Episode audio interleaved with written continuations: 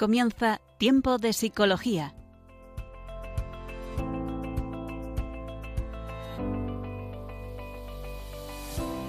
Nos acompaña a lo largo de la próxima hora Cristina Velasco.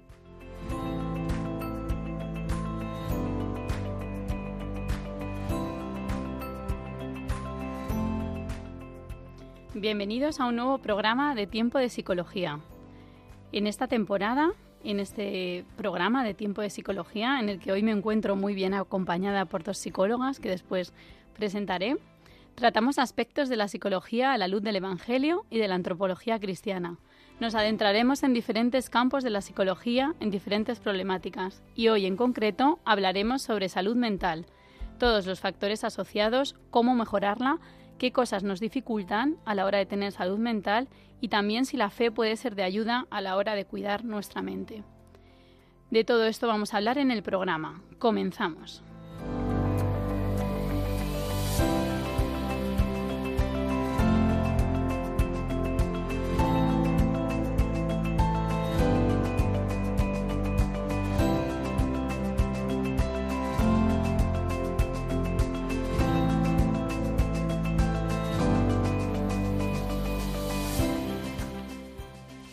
Hace unos días, el 10 de octubre, se celebraba el Día Mundial de la Salud Mental.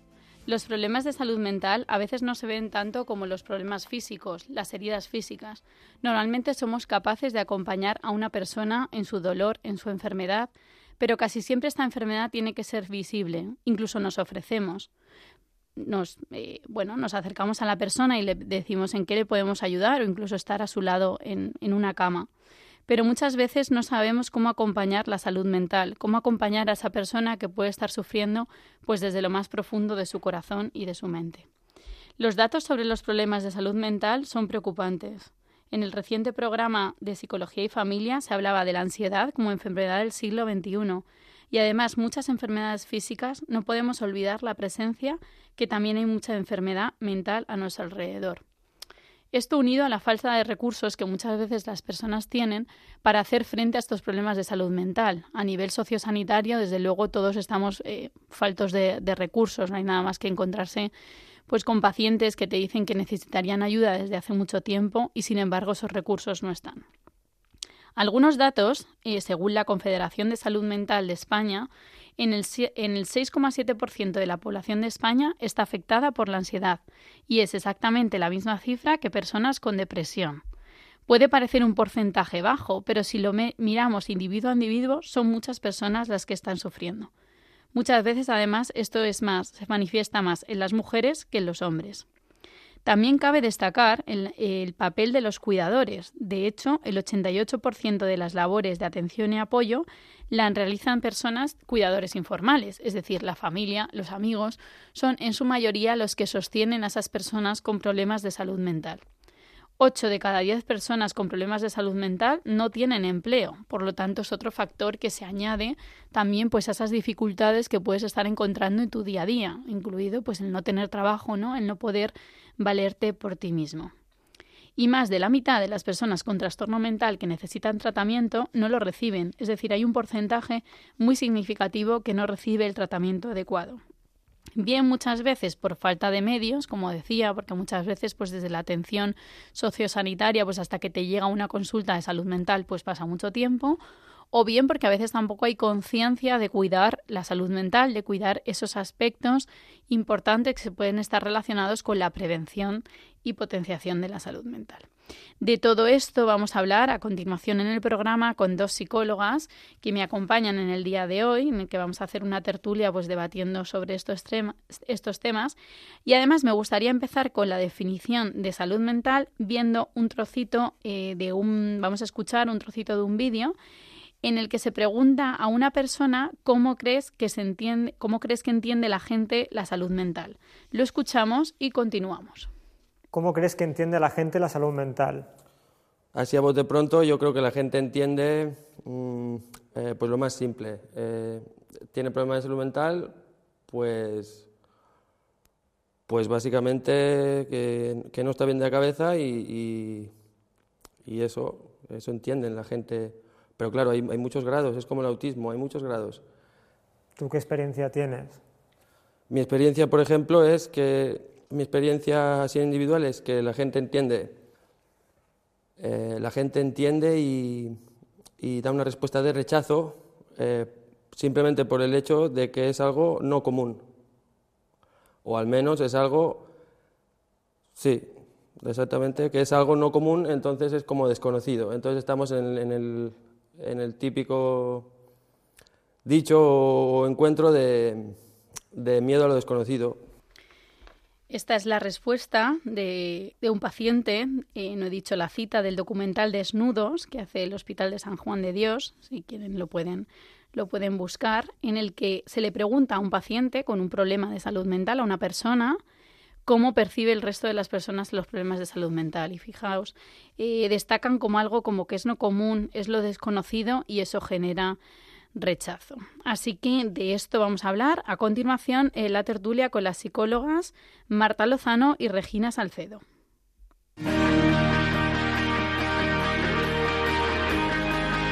Entrevista al experto.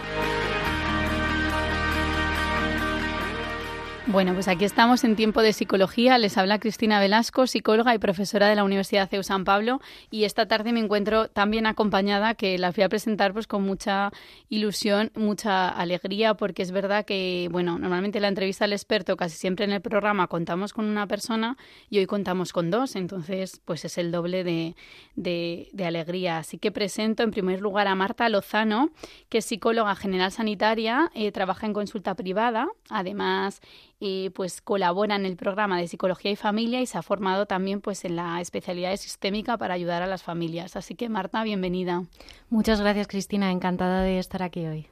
Muy bien, y también presento pues a Regina Salcedo, que también es psicóloga, es profesora en la Universidad CEU San Pablo, es compañera mía y es una amante de la psicología en todos los campos, eh, bueno, y muy entregada a la vida universitaria y también eso nos puede aportar un, un perfil interesante en este programa. Así que gracias, Regina. Muchas gracias a ti, Cristina, es un honor estar aquí.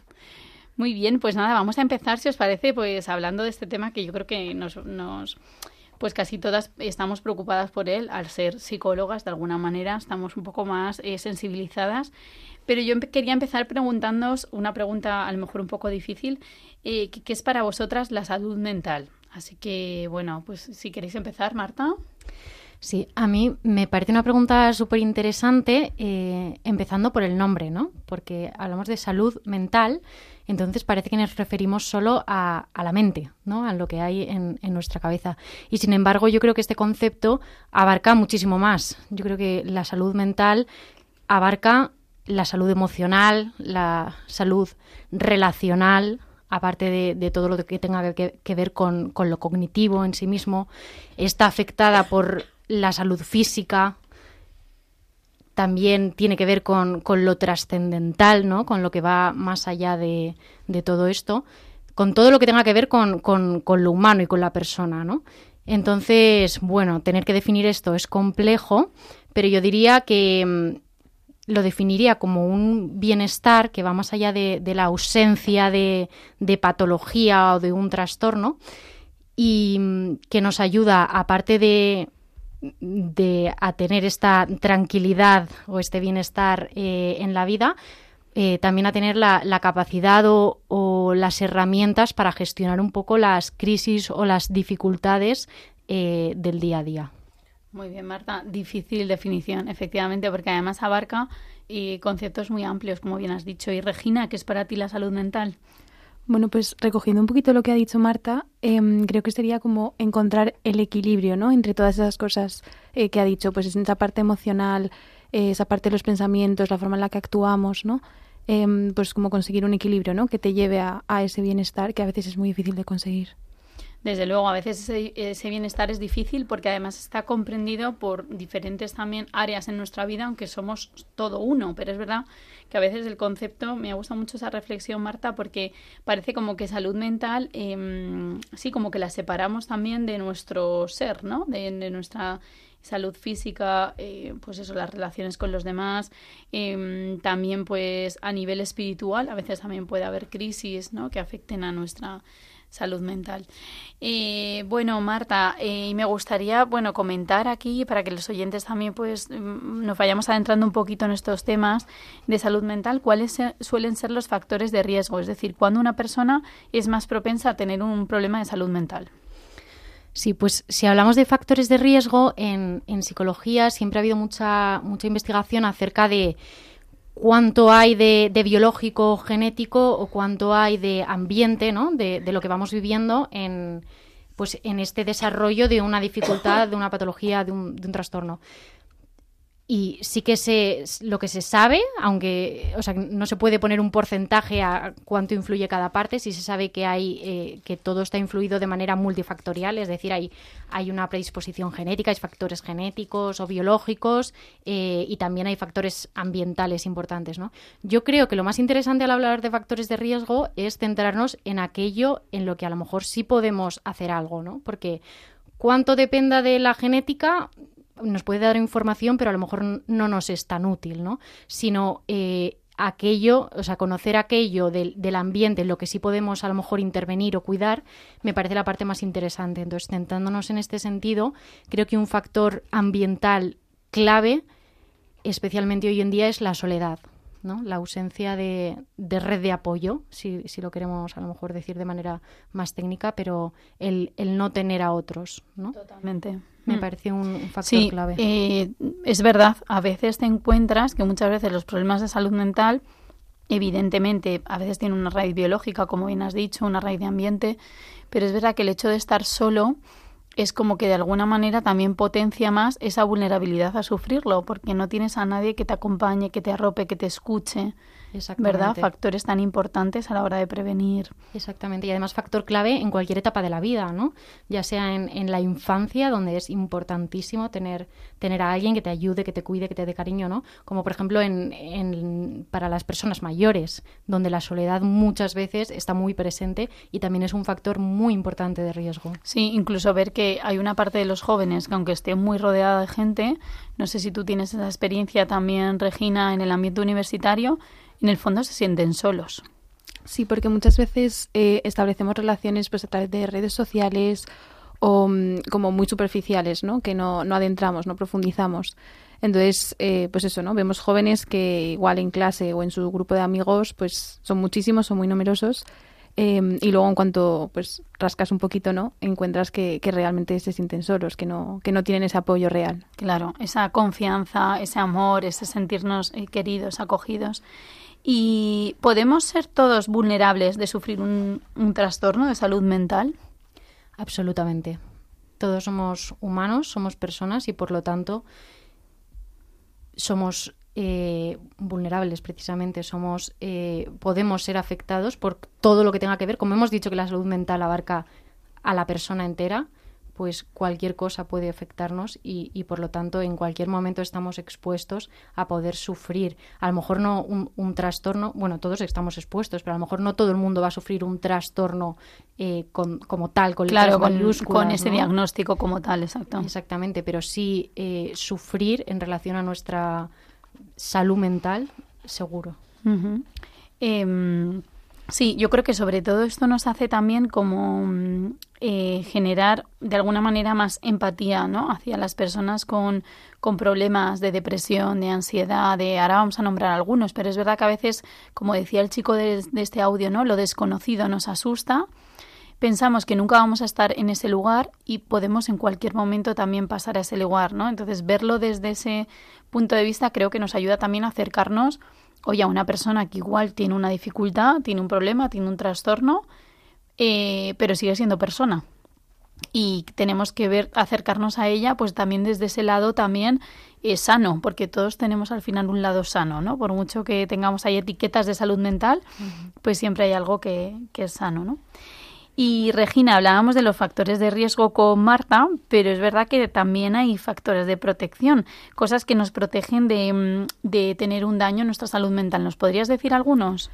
Sí, yo creo que los factores de protección sobre todo están relacionados con nuestro día a día, ¿no? Entonces, hay muchas cosas que podemos hacer eh, pues todos los días para mantener esta salud mental, ¿no? Como en términos generales. Pues lo típico que todos hemos escuchado de hay que establecer rutinas, eh, tener buenos hábitos de alimentación, buenos hábitos de sueño, por ejemplo, ¿no? El descanso es muy importante. Em, hacer deporte habitualmente. Entonces son cosas que todos hemos escuchado en algún momento, ¿no? O que nos han dicho, pero no sacamos el tiempo para, para cuidarlo. Nos dejamos llevar por el trabajo, por la familia o por otras cosas que también son importantes, pero, pero no hacemos como este espacio para, para cultivar pues estos factores ¿no? que pueden ayudar a, mantener nuestra salud mental como en el día a día. Hmm. Y mm, luego, por otro lado, em, que ya lo habíais comentado, ¿no? Eh, toda la parte del entorno social, familiar, ¿no? Cuidar pues esas buenas relaciones, establecer vínculos, ¿no? Con los demás, em, profundizar, pues si tengo algún problema en un momento dado, pues pedir ayuda, ¿no? Es necesario, a veces nos cuesta pedir ayuda y, es tan sencillo como, como igual pedirla, ¿no? Como conseguir un equilibrio entre todas las áreas. Pues hay mm. que dedicar un tiempo a las responsabilidades, al trabajo, a la familia, ¿no? Que, son muy importantes. Em, pero bueno, también pues cuidar esos momentos de ocio, cuidar pues ese tiempo, ¿no? Con las personas que, que realmente queremos, em, cuidar nuestra dimensión espiritual, ¿no? La fe, pues todo lo que nos pueda ayudar en ese ámbito, ¿no? Pues también dedicarle un pequeño espacio. Totalmente. O sea, de alguna manera eh, también, pues, eh, mm, es verdad que a veces puede parecer un poco utópico, ¿no? Porque mm, yo en esta, en esta respuesta también es como que a veces te encuentras gente que te dice, ya, pero ¿cómo voy a sacar tiempo para todo eso, ¿no? ¿Cómo voy a sacar tiempo para hacer deporte, para trabajar, para cuidarme, para rezar, para lo que cada uno sea valioso? Pero es como también un poco el equilibrio, porque igual una temporada de tu vida no tienes tiempo para rezar, pero a cambio em, a lo mejor puedes ofrecer algo de tu día a día, ¿no? Pues eh, eh, con sentido y eso también te, te va ayudando, ¿no? A, de alguna manera encontrar sentido pues a lo que haces y eso también es salud mental. Incluso a mí a veces en terapia cuando me dicen, bueno, pero es que no tengo tiempo, ¿no? Porque tengo que recoger la casa, imagínate en, en, en un matrimonio, ¿no? Y entonces yo les planteo, bueno, pero ¿qué es lo importante? ¿no? ¿Cómo vas a recoger la casa si estáis mal? Claro. ¿Y cómo vas a recoger la casa si estáis bien? O a lo mejor no pasa nada si no recogéis la casa, pero vosotros estáis bien. Justo. Entonces, en ese sentido también muchas veces es priorizar. Prioridades, efectivamente. A veces el, el, Y entender que a veces tampoco puedes llegar a todo al 100%, sino que hay que irlo disminuyendo. Y Marta, ¿cuáles son los trastornos más frecuentes en la población eh, que causan eh, más problemas de salud mental. En, tu experiencia en la consulta, ¿qué es lo que más te encuentras? Pues te diría, aquí hay bastantes cosas, ¿no? Pero, por ejemplo, ansiedad. Ansiedad y depresión a lo mejor son, son las principales. Como, como hemos dicho, hay un porcentaje muy alto en, en la población, ¿no? Ansiedad en todas sus versiones. Ataques de pánico, agorafobia, miedo, fobia social, ¿no? Eh, ansiedad generalizada, TOCS o trastorno obsesivo compulsivo. Muchos en, jóvenes, mucho trastorno de la conducta alimentaria, jóvenes y no tan jóvenes, pero especialmente, ¿no? Cada vez más ideación suicida, ideas de autólisis, ¿no? Depresión, abusos de sustancias, adicciones, duelos. Y también hay, hay un grosso muy importante de temas de dificultades familiares, ¿no? A lo mejor de gestión de pareja, de, dificultades en el matrimonio, en la educación de los hijos, en la crianza, eh, conflictos con hijos adolescentes y cada vez más también temas relacionados con la sexualidad, especialmente con, con el consumo de pornografía y todo lo que traen las, las nuevas tecnologías. Sí, muchas veces es verdad que detrás de todas estas etiquetas, ¿no? Trastornos, como bien ha dicho Marta, la verdad que has hecho un barrido por casi todos los problemas de salud mental em, y muchas veces pues de fondo también eh, pues ahí entra un poco cómo, cómo ordeno yo mi vida, ¿no? O sea, cómo de alguna manera voy trabajando eh, en todo esto, o sea, cómo también a veces el origen de estos, eh, mm, o sea, no, no, se trata de culpabilizar a las personas que lo sufren, ¿no? Ni mucho menos, pero sí de, de, de estar atentos, ¿no? Oye, si veo que estoy empezando a tener un ánimo bajo, lo has dicho también, Regina, pedir ayuda. Eh, oye, si veo que estoy empezando a tener problemas con mi matrimonio, eh, bueno, pedir ayuda. Em, bueno, y luego con el tema de pedir ayuda también eh, hay una cosa que a mí casi siempre la repito en todos los programas, pedir ayuda a profesionales de la salud mental. O sea, psicólogos, psiquiatras, médicos, eh, bueno, pues orientadores familiares, o sea, personas que sean del campo, no irme a pedir ayuda a, yo qué sé, una señora que hace talleres sobre, pero que no tienen una fundamentación tampoco mm, científica, ¿no? Y eso yo creo que es muy importante. Me gustaría añadir que un punto importante en relación con los trastornos es el, el tema de, o sea, creo que ponerle nombre a las dificultades tiene que ser una ayuda ¿no? Eh, llamar a algo ansiedad, llamar a algo depresión, llamar a algo TOC, tiene que ser una ayuda para entender qué es lo que nos está pasando, tanto como paciente como profesional, y desde ahí conseguir solucionarlo. Pero tenemos que tener cuidado de no aferrarnos a esos nombres para justificar o para definirnos a través de ellos. Sí, sí, sí, súper importante, porque al final la persona también se acaba identificando mucho con esa etiqueta y hay que tener cuidado. Y yo también otro tema que me surgía, ¿no? Y que os quería preguntar es como em, realmente ha habido una incidencia, un aumento de la incidencia de los trastornos de, salud mental. Ahora Regina le voy a lanzar una pregunta relacionada con los jóvenes, ¿no? Si ella cree que, que es una población pues más vulnerable por el motivo que sea. Pero además no sé si creéis que también estamos un poco psicopatogizando eh, la vida, ¿vale? Entonces, por un lado, Regina, tú que trabajas con personas jóvenes, eh, ¿qué crees que está pasando para que aumente esto? Y si creéis, esto luego entre las tres lo podemos debatir, si hay un exceso de psicopatologización de, de las cosas, no sé.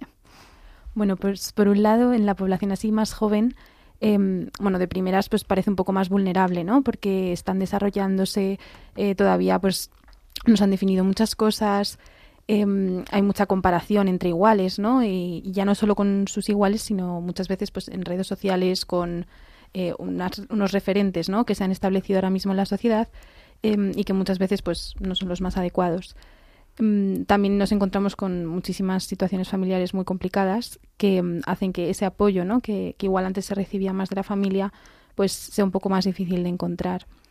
Y por otro lado, yo creo que la búsqueda de la inmediatez ¿no? que tenemos hoy en día, que queremos todo ya, em, nos hace como querer estar bien todo el rato, em, querer estar bien en este momento, ¿no? Y, y muchas veces, pues, eh, no nos permite como identificar esa información que nos está dando el dolor. Entonces, cuando nosotros tenemos un, dolor físico, ¿no? Pues pensamos, ¿no? Directamente, ay, ¿qué me tengo que tomar para que se me quite este dolor de cabeza? Em, no nos llegamos a plantear, oye, pues, ¿por qué me está doliendo la cabeza hoy? Igual, pues, no he dormido bien, no he descansado, he estado mucho tiempo con la pantalla. Pues em, en cosas de salud mental, ¿no? Eh, pasa exactamente lo mismo. Eh, pues hoy me siento triste, o hoy me siento un poco más enfadado, o por lo que sea, ¿no? Más desganado, pues quiero quitarme esta sensación, este malestar.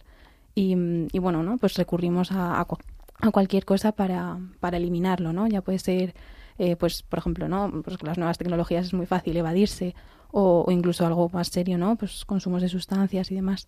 Entonces, bueno, pues em, como esa poca capacidad de, tolerar ese dolor, ¿no? O de aprender a, obtener la información que me quiere dar ese dolor, Em, pues también hace ¿no? que los jóvenes tengan mucho más problemas en ese sentido. Sí, sin duda, porque de alguna manera la, la inmediatez, eh, los problemas familiares a los que se enfrentan los jóvenes son, son muy importantes y eso al final te, te hace también estar un poco pues carente de referentes, ¿no? De pilares, de seguridad yo veo también con mis alumnos, ¿no? Esta tarde he estado en clase con ellos, pues matices de, de, pues de querer compararse mucho. Ellos me decían que al final tienes que tener una imagen y que esa imagen la tienes que mantener, ¿no? Y, y eso pues te hace vivir en un nivel un poco irreal de autoexigencia. Y el no tolerar también la, la incertidumbre, el dolor, eh, el duelo. Marta, no sé si querías añadir más cosas relacionadas con esto. Bueno, sí, creo, creo que es una etapa siempre vulnerable, ¿no? pero especialmente en el contexto en el que estamos, ¿verdad? Porque como hablábamos antes de, esta soledad, creo que es algo muy presente en, los jóvenes de hoy. No aparentemente, pero eh, sí en, la práctica y en la realidad, por la desestructuración tan grande de las familias, por la pérdida del valor de la familia, por las relaciones a través de redes y, como decías, de, imagen, ¿no? de, parece que hoy en día cuesta realmente eh, saber quiénes somos y conocernos. ¿verdad? Entonces, eh, creo que desde ahí es difícil. Y en relación con la pregunta que también lanzabas antes sobre no sé cómo has dicho, psicologizar. Sí, psicologizar o psicopatologizar, que ya es como el rizar el rizo, porque es ponerle eh, más el aspecto psicopatológico a, cosas que igual no son eh, psicopatológicas, sino que es una tristeza, un duelo, un... Exactamente. eso es. Creo que esto está muy presente. Creo que hemos pasado de de dar un paso bueno, que es dar a conocer eh, la patología en relación con la salud mental, ¿no? con las dificultades, eh, o sea, y en concreto los nombres que tienen, que, esto existe, que es real, y creo que esto ha ayudado mucho a muchas personas, pero este es el riesgo y es lo que está sucediendo, ¿no? Y como decíamos antes, aferrarnos a ciertas etiquetas y en cuanto estoy mal, estoy X, y ponerle nombre o tengo Y, y soy esto, ¿no? Y creo que hay que tener cuidado y, y que lo importante no es ese nombre, lo importante es saber eh, mirarte, saber pedir ayuda y saber mm, ponerte en marcha para intentar cuidarte y solucionar eso.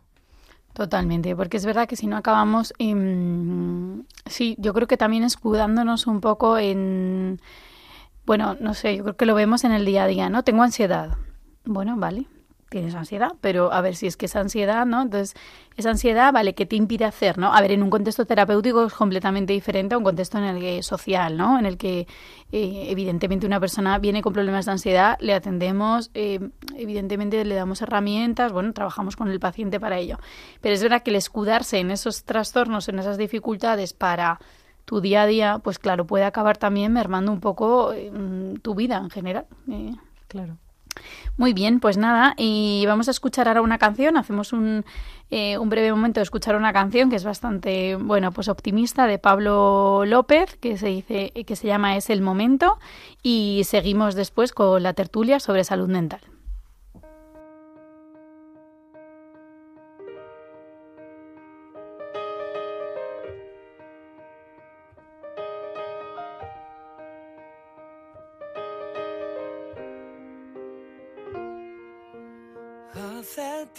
Que no sueño en grande, hace tiempo que no importa qué vendrá.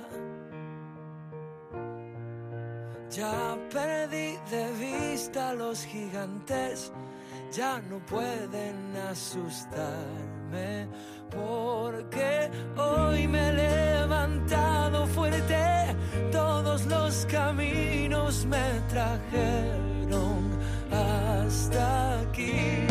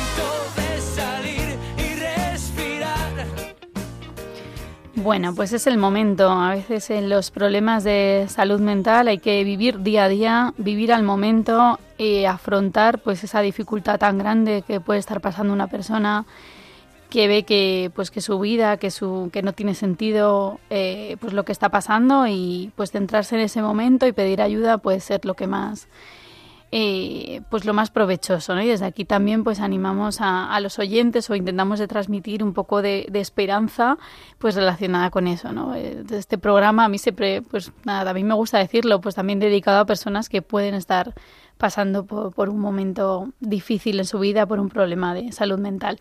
Así que bueno, seguimos en tiempo de psicología con la tertulia eh, la que les habla Cristina Velasco, psicóloga y profesora de la Universidad CEU San Pablo.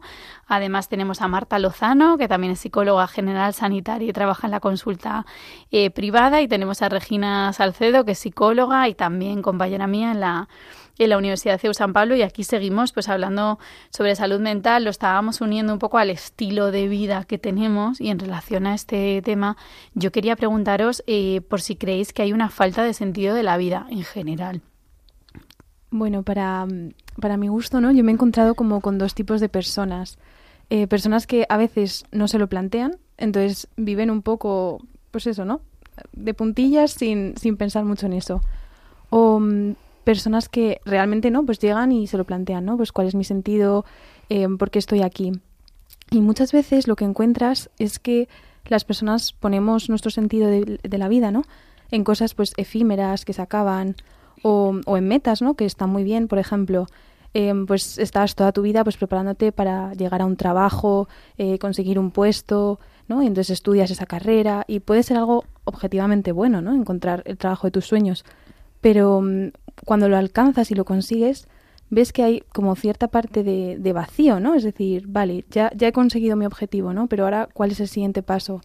Em, tengo que estar aquí para algo más, ¿no? Entonces, eh, pues eso, ¿no? Cuando ponemos pues nuestro sentido de vida en algo que, que se acaba o que, o que tiene fin, pues no llegamos como a completarnos, ¿no?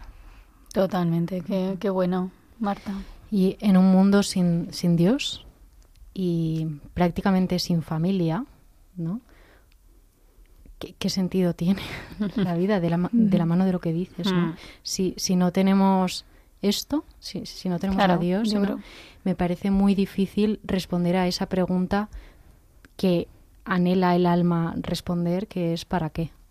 Claro, ¿para qué estoy aquí? Exactamente. Y esto influye directamente en el sufrimiento que nos llega a la consulta. Desde luego, ahí también, em, cuando hablaba, decías Marta, sin Dios y sin familia, y de, de repente se me ha venido la palabra amor. Porque al final eh, es de donde recibimos también un poco ese primer amor, ¿no? Primer amor es de nuestros padres y después cuando uno se hace adulto pues lo experimenta pues en Dios o bueno, uno se va también creciendo en ese amor, en esa vida también espiritual y, y bueno, pues a veces eh, pues eso lo dificulta todo esto, efectivamente. Y la, la carencia de a lo mejor pues tener ese sentido de la vida más trascendental, porque si solo hay esta vida, ¿no? Pues quizá se nos van quedando cortos los objetivos, lo vamos alcanzando y no, no encontramos ahí la, la felicidad tampoco, ¿verdad?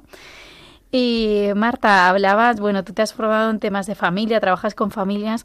¿Cómo se ve afectada la familia? Mm, de una persona que tiene un problema de salud mental, porque hemos dicho que normalmente los cuidadores son familiares y a veces pues les faltan recursos, les faltan estrategias, les falta incluso pues una parte de apoyo emocional que a veces tampoco tienen. Sí. Creo que la familia siempre se ve afectada cuando hay un problema de salud mental. De hecho, en, en sistémica, en terapia de familia, hay un concepto importante que es todo lo que le pasa a una persona en la familia afecta a toda la familia, porque somos personas en relación, somos con los otros, ¿no? Entonces todo lo que nos pasa también le está pasando a los que están junto a nosotros. Y esto es importante porque a veces parece que mm, ocultándolo, que si no lo decimos no afectará a los demás. Y sin embargo, tu silencio y tu dolor escondido también, también está influyendo en, en tu familia, ¿no? Y es, es importante poder compartir.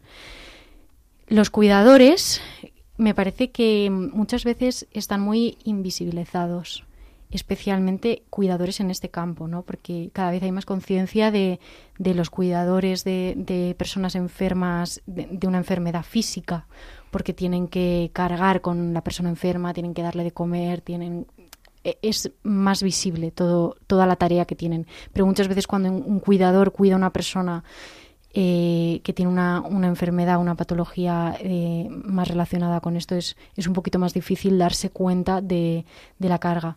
Y muchas veces es una carga o un sufrimiento de, de incertidumbre, de no saber cómo gestionarlo, de, de no tener herramientas, de, de, necesitar a alguien en quien apoyarse, ¿no?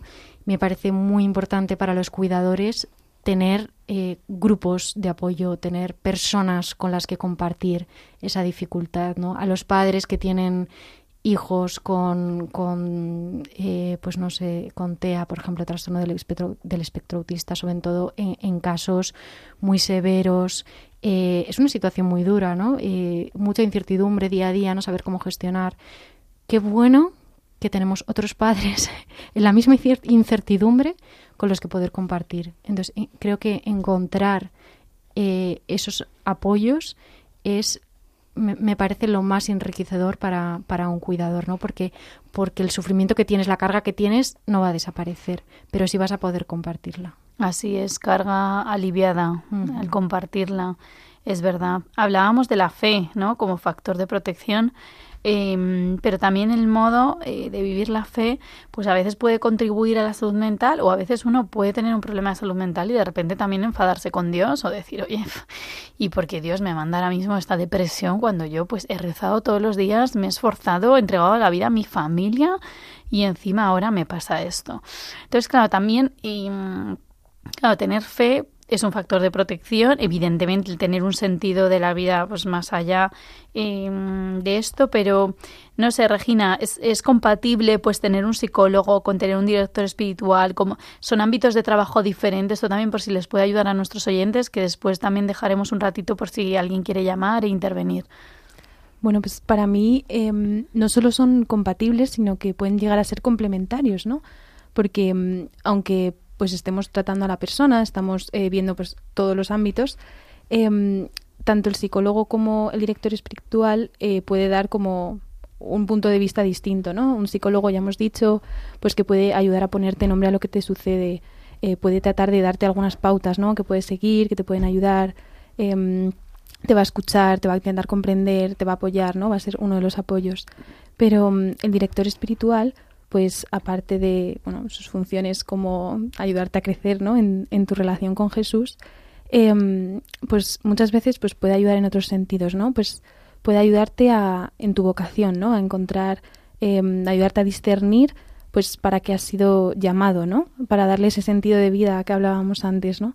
A qué he sido llamado, ya no solo en el trabajo o ya no solo, pues bueno, en cuanto a crear una familia, ¿no? Sino algo mucho más trascendental y también em, pues puede ayudar mucho a dar un enfoque distinto, pues por ejemplo, a la hora de sanar heridas o, el concepto de perdón, ¿no? Que, es muy importante, que desde la psicología también se trabaja, pero, pero el saberse perdonado, ¿no? Realmente perdonado, em, o ayudarte, ¿no? A, tener la fuerza para tú poder perdonar, ¿no? A personas que igual pues te han hecho mucho daño o a situaciones muy difíciles. Em, como que eso, yo creo que desde una dirección espiritual eh, se puede ver desde otro punto de vista, ¿no? Totalmente distinto al que igual un psicólogo podría, podría alcanzar. Sí, perdonar, amar, confiar, yo creo que son eh, claves también en la recuperación de cualquier paciente, pero claro, si lo vemos desde, también desde el, desde el punto de vista del Evangelio, nosotros que somos católicos, desde el punto de vista cristiano, pues nos ayuda también muchísimo eso. Claro. Em, y bueno, no sé, ya como estamos así como mm, llegando cerca del, momento, bueno, que vamos a abrir para llamadas, pero quería haceros una última pregunta y luego si nos seguimos comentando. Eh, ¿Qué se podría hacer eh, para mejorar la salud mental? ¿no? Hemos estado hablando pues de factores de riesgo, factores de protección, cosas que nos influyen, em, pues factores que a nivel familiar también están presentes, eh, pero en particular cada uno de nosotros eh, no sé, podremos mm, algún, que sea, pues eso, algunos, eh, es que consejos tampoco quiero que sean como consejos, porque tampoco se trata de programa de consejos, pero bueno, no sé, algo que se os ocurra que, que puede ayudarnos a contribuir a nuestra salud mental. A mí me gustaría dar tres, tres claves. Eh, escucharte, compartir y actuar. O sea, date un espacio al día para mirarte, para ver cómo estás, para escucharte. Pero no te quedes ahí, comparte. Hablábamos de la soledad. Qué importante es tener al otro, ¿no? Con el otro, con, con Dios, háblale a Dios de cómo estás, ¿no? Pero comparte, que no se quede solo en ti. Y por último, actúa, pero no actúa intentando cambiar de un día para otro todo ni solucionar en una semana todos tus problemas, ¿no? ¿Qué puedo hacer hoy? Una cosa pequeña, alcanzable, un pequeño escalón para ir en la dirección en la que quieres ir. Y mm, también mm, añadiría, ¿no? Que a veces cuando estamos em, en ese momento de desesperanza, en el que, mm, bueno, pues estamos empezando a tomar acción igual, hemos conseguido, ¿no? Pues contar nuestros problemas, pues también como centrarnos en algo pequeño positivo, ¿no? Que, haya tenido el día, ¿no? Esa parte como de agradecer, ¿no? Em, pues antes de dormir, eh, dar gracias, ¿no? Por, por esas cosas buenas que nos hayan podido pasar, em, por esa ayuda que igual hemos recibido, em, o por ese momento, ¿no? Que, que, en el que hemos podido compartir lo que nos pasa, o cualquier cosa, ¿no? Que nos haya pasado durante el día pues realmente pararse, reflexionar, ¿no? Vale, ahora mismo en mi vida pues puede haber sufrimiento, pero ¿por qué cosas puedo dar gracias en este momento? Me quedo con estas cuatro palabras, verbos, acciones. Escuchar, compartir, actuar y agradecer. Esas cuatro pueden ser las, las claves para protegernos, para cuidarnos, para en nuestro día a día, pues con pequeñitas cosas, porque es que a veces el día a día pues no da para grandes cambios, la verdad. Eh, pero algo pequeño puede ayudarnos muchísimo.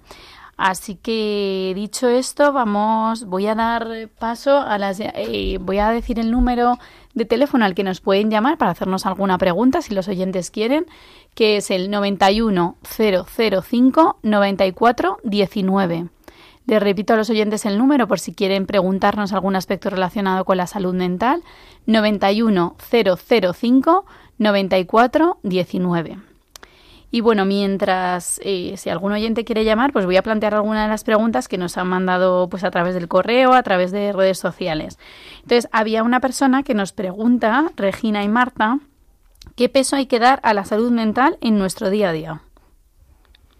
Yo creo que al ser algo pues realmente del día a día, ¿no? O sea, mm, como que no es decir, este es el momento de salud mental de mi día, voy a hacer algo súper concreto, ¿no? Es como en todas las pequeñas acciones, em, en todos esos pequeños momentos, em, pues tratar, ¿no? De, de buscarlo, ¿no? De, pues, escucharme a mí mismo, de ver qué está sucediendo a mi alrededor, ¿no? Qué está sucediendo eh, con las personas que quiero, ¿no? Mi familia.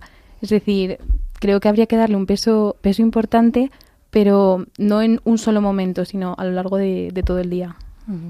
Y creo que, ¿por qué es importante cuidarnos? Y, hay gente que puede caer en el entregarse más a los demás o, que pudiera parecer egoísta tener un momento para mí.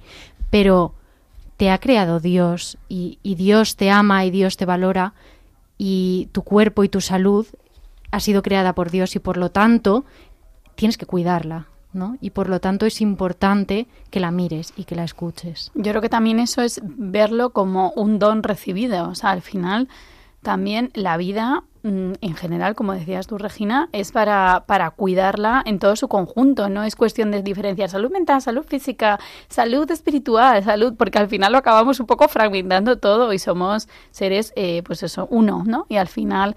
Eh, lo habéis dicho muy bien, pues en todos los momentos y, bueno. Otra pregunta que me han hecho es eh, cómo hacer que tus hijos pues no te resten salud mental. No sé si alguna de las dos quiere responder. Marta además es madre, así que igual puede responder a esa pregunta.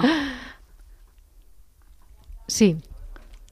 Bueno, eh, con, ese toque de, humor, ¿no? Pero tiene una, una parte de verdad que es eh, que el cuidado de los hijos pues puede desgastar en el día a día, ¿no? Exige, exige tiempo, exige dedicación, exige aprender a ser padre, porque uno no, no nace aprendiendo. Yo creo que dos cosas. Uno, cuidar, cuidarte, ¿no? Cuidarte a ti, cuidar eh, eh, tu matrimonio, tener, tener ese espacio, o sea, para, para que la paternidad y la maternidad funcione bien, creo que hay que cuidar el matrimonio que viene antes de, esa paternidad y esa maternidad, ¿no? Entonces, tener, tener esos espacios de, de, la mano de lo que decíamos, de mirarte, de escucharte y de cuidarte, y de que tú estés bien para poder entregarte. Y luego descubrir el, crecimiento y la belleza de, de, la educación, ¿no? Que siempre va de la mano de la educación de la crianza, de, ser madre y de ser padre, ¿no? Lanzamos esta propuesta, ¿qué te parece? Para un programa de psicología y familia. Fenomenal. ¿No? Hablar sobre la salud mental de las madres, aunque creo que han hecho uno sobre salud mental Perinatal. perinatal. Sí. Así que nada, lo lanzamos para hablarlo. eh, y nada, tenemos, eh, voy- doy paso a María Isabel de Valencia. Buenas tardes, María Isabel. Hola, buenas tardes. ¿Cómo estáis? Pues muy bien, gracias por, por llamar al programa. Cuéntanos. Nada, a vosotros que estaba, estaba escuchando el programa, aparte del tema de la psicología me interesa mucho, más que nada porque siempre he estado con problemas de ansiedad, de depresión y era un poco corroborar lo que habías dicho, ¿no? Que, que bueno, a pesar de todo eso, eh, de, de lo que he comentado, bueno, no me ha impedido hacer mi vida. He trabajado, y bueno, ya he hecho marcha. Eh, hoy, por ejemplo, ahora llevo una mala racha. Lo primero que he hecho esta mañana, nada más despertarme, es llorar. Digo, pues bueno, pues hoy toca llorar, mañana Mm. tocará reír, ¿no? Claro. Eh, y todo ta- también ese, todo es consecuencia de lo que habéis comentado también, por si te ayuda a alguien, que es por poner un poco los, pues por poner los objetivos prácticamente en todo lo mundano, ¿no? Lo que pasa que, claro, cuando te das cuenta y, a- y llegas a esa, a esa reflexión y tienes que mm, enfocarte ya en, en, en Dios, ¿no? Que es lo que yo hago ahora. Claro, es, es un proceso también doloroso porque mm, cuesta, pero entonces ya la, la vida te cambia, ¿no? Decir, y luego también dejar claro el hecho de ser creyente, creer en, en Dios y, y todo, no te va a privar de que cojas depresiones Claro. y todo, pero es que la forma de vivirlo es distinta. Mm. Yo, por ejemplo, hoy me he levantado mal, esta tarde, bueno, pues he hecho la vigilia de oración por la paz, he ofrecido mis lágrimas, mi dolor por y mi sufrimiento, mi padecimiento por la por la paz y, y bueno, pues mira, ahora estoy tranquila, estoy relajada y, y así lo llevamos, ¿no? Qué bien, María Isabel. Pues sí, su- yo también he sido sí. simplemente decir, porque creo que también lo habéis comentado y con esto ya termino, que querrá pasar más gente seguro. Yo también he sido para, sobre todo para la gente joven, muy víctima de, porque he sido siempre con, he tenido un complejo de inferioridad y de, y de heridas, perdón, y de heridas no sanadas. He sido muy víctima de la imagen. Eso también hay que desterrarlo. Cada uno es como es y Dios nos ha hecho así y no compararte ni fijarte con nadie ni nada y quiero, puedo hablar por, por experiencia porque ya tengo muchos años y todavía incluso hasta las personas mayores todo esto tenemos que empezar a desterrarlo. Qué bien, María Isabel. Pues le, agradezco muchísimo su, su testimonio, porque creo que también escuchar a personas pues que, que han pasado por esto eh, pues ayuda. Así que le agradezco muchísimo su testimonio, mucho ánimo, porque cuando uno está pasando por problemas así, hacer las cosas cuesta el doble. Entonces me alegra mucho que haya dicho que ha trabajado, eh, bueno, que hoy pues ha llorado, pero luego ha seguido adelante. Así que muchas gracias, María Isabel. Vale, gracias. Y, y nada, dar ánimos y hay que y decir que se sale. Hay que querer salir, pero tienes que- hay que cambiar el, la vida, hay que la perspectiva que tenemos de lo que es la vida para lo que hemos vivido. Pues sí, pues sí, gracias María Isabel, un abrazo muy fuerte, muchas gracias. Y Mercedes de Orense, hola Mercedes, buenas tardes. Hola, buenas tardes. Buenas tardes, cuéntanos un poquito, cuéntenos, ¿qué, qué nos quiere compartir en este programa de Tiempo de Psicología? Pues yo tengo esquizofrenia paranoide, tengo 77 años y vivo sola. Pero no hay que rendirse porque yo voy al psicólogo y al psiquiatra. Claro, o sea, usted, claro, eso es un, yo creo que es muy bueno que nos llame Mercedes porque también es importante, mm, pues eso, hay enfermedades de salud mental que requieren pues una atención especializada, como bien dice, del psiquiatra, de, de su medicación, de, de estar todo, eh, pues cuidado, ¿no? Y eso es lo que supongo que hace en su día a día, ¿verdad? Sí, sí, sí, sí, yo tengo mis pastillas, me tomo las pastillas desde hace ya muchísimos años, Muy bien. pero gracias a ellas salgo adelante. Claro, claro que sí. Muy bien, pues nada, y la radio pues también está ahí acompañándole, ¿no? Imagino. Sí, sí, sí, acompañándome. Y la fe que tengo en Dios nuestro Señor. Claro, pues eso el Señor lo ve y, y lo valora muchísimo. Así que muchas gracias, Andrea, por su llamada. Perdón, muchas gracias, Mercedes, que me he confundido. Sí, perdón. Muy bien, y tenemos otra llamada, Andrea de Mallorca. Hola. Hola, buenas tardes, Andrea. ¿Cómo están? Muy bien, sí, si puede apagar un poquito, igual tiene la radio cerca, ¿no? Porque nos oímos con un poco de eco, si la puede apagar bien, si no, no pasa nada. Cuéntenos. Yo quería felicitarles y agradecerles por esta oportunidad que, que presentan estos temas tan, tan importantes que hoy se necesita eh, escuchar y más cuando Radio María siempre es compañía. Y quería darles una sugerencia que siempre que lo hagáis permitan que todas las personas participen porque realmente como la señora Mercedes es, es muy difícil que, que logren asimilar esa realidad y la puedan manifestar tan de esa manera tan sabia como lo ha hecho ella. Totalmente, claro. Es que es tan difícil a veces aceptar que uno mismo puede tener una enfermedad mental, ¿verdad? Que, que es complicado. Sí, y entonces, por ejemplo, yo lo vivo en mi trabajo con la que me relaciono cada día con muchísima gente y es en la parte de la hostelería que trabajo y todo el tiempo pienso que si hay un sector que necesita ayuda en la salud mental es el sector de la hostelería. Es tremendo el, el cansancio mental, emocional, físico, que aún empezando el, el tiempo de, de, difícil de trabajo ya, ya lleva a la persona. Y luego si logro interactuar con alguien con el que le quiera compartir algo espiritual, tal vez no es que lo rechace, pero no lo ve como una alternativa. Entonces digo yo, entonces, ¿qué queda si no buscan ayuda? ¿Qué, ¿Qué, queda? Nada, la oración, ¿no? Entonces me quedo yo grabándome, por ejemplo, en mi caso personal, mmm, grabándome esas personas tan, tan de diario compartir que, que tienen como esa necesidad de, de, la oración porque veo que ni se ni buscan la ayuda como lo decías ahora esa esa necesidad de que busquen ayuda que sería la mejor salida que no la buscan y a la y por otra parte que no se no están receptivos a decir si me interesa lo que me estás manifestando entonces de verdad muchísimas gracias y que podáis eh, no sé hacer extensivo que que si alguien necesita ahora mismo todo el apoyo todo el acompañamiento es muchos sectores laborales que Pues hoy sí. en día eso no le prestan la atención y allí y de allí podría hacerse una prevención de salud pero fuertísima. Y gracias, muchas gracias por recibirme la llamada. Gracias, gracias a ti, Andrea. Gracias por intervenir, gracias. Y la última llamada ya, bienvenido de Vilaseca de Tarragona. Hola, bienvenido, buenas tardes. Hola, buenas noches, porque ya es de noche. Sí. Y quería deciros que, que estoy emocionado por poder hablar con, con gente tan experta como vosotras y quería contar mi caso por antena.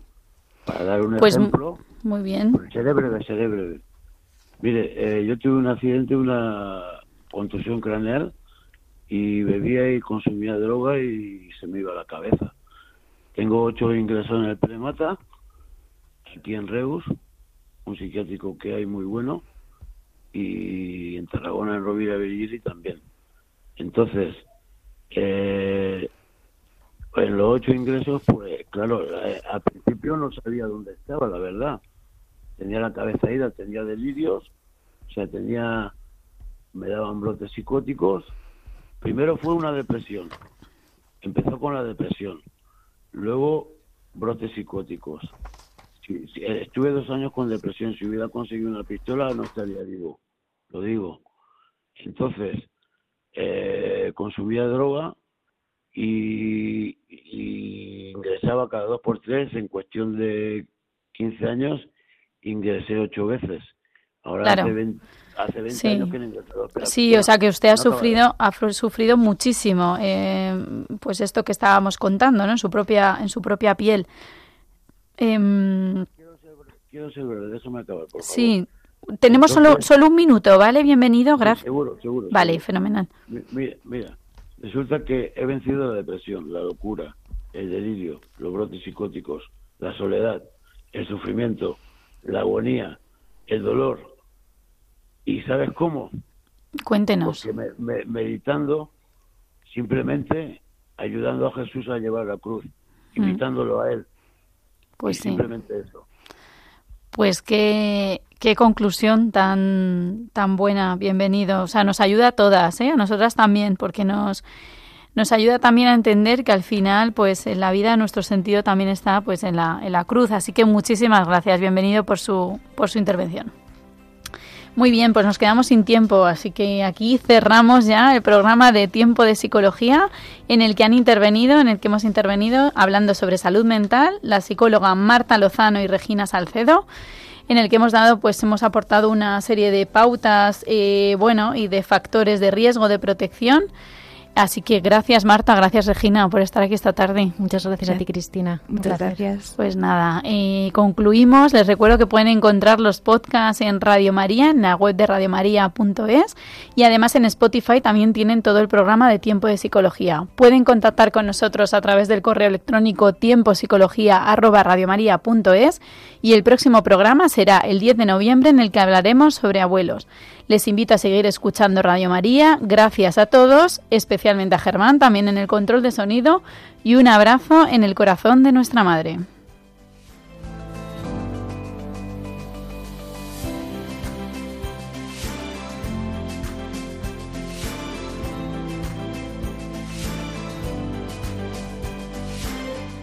Así concluye Tiempo de Psicología, un programa dirigido por Cristina Velasco.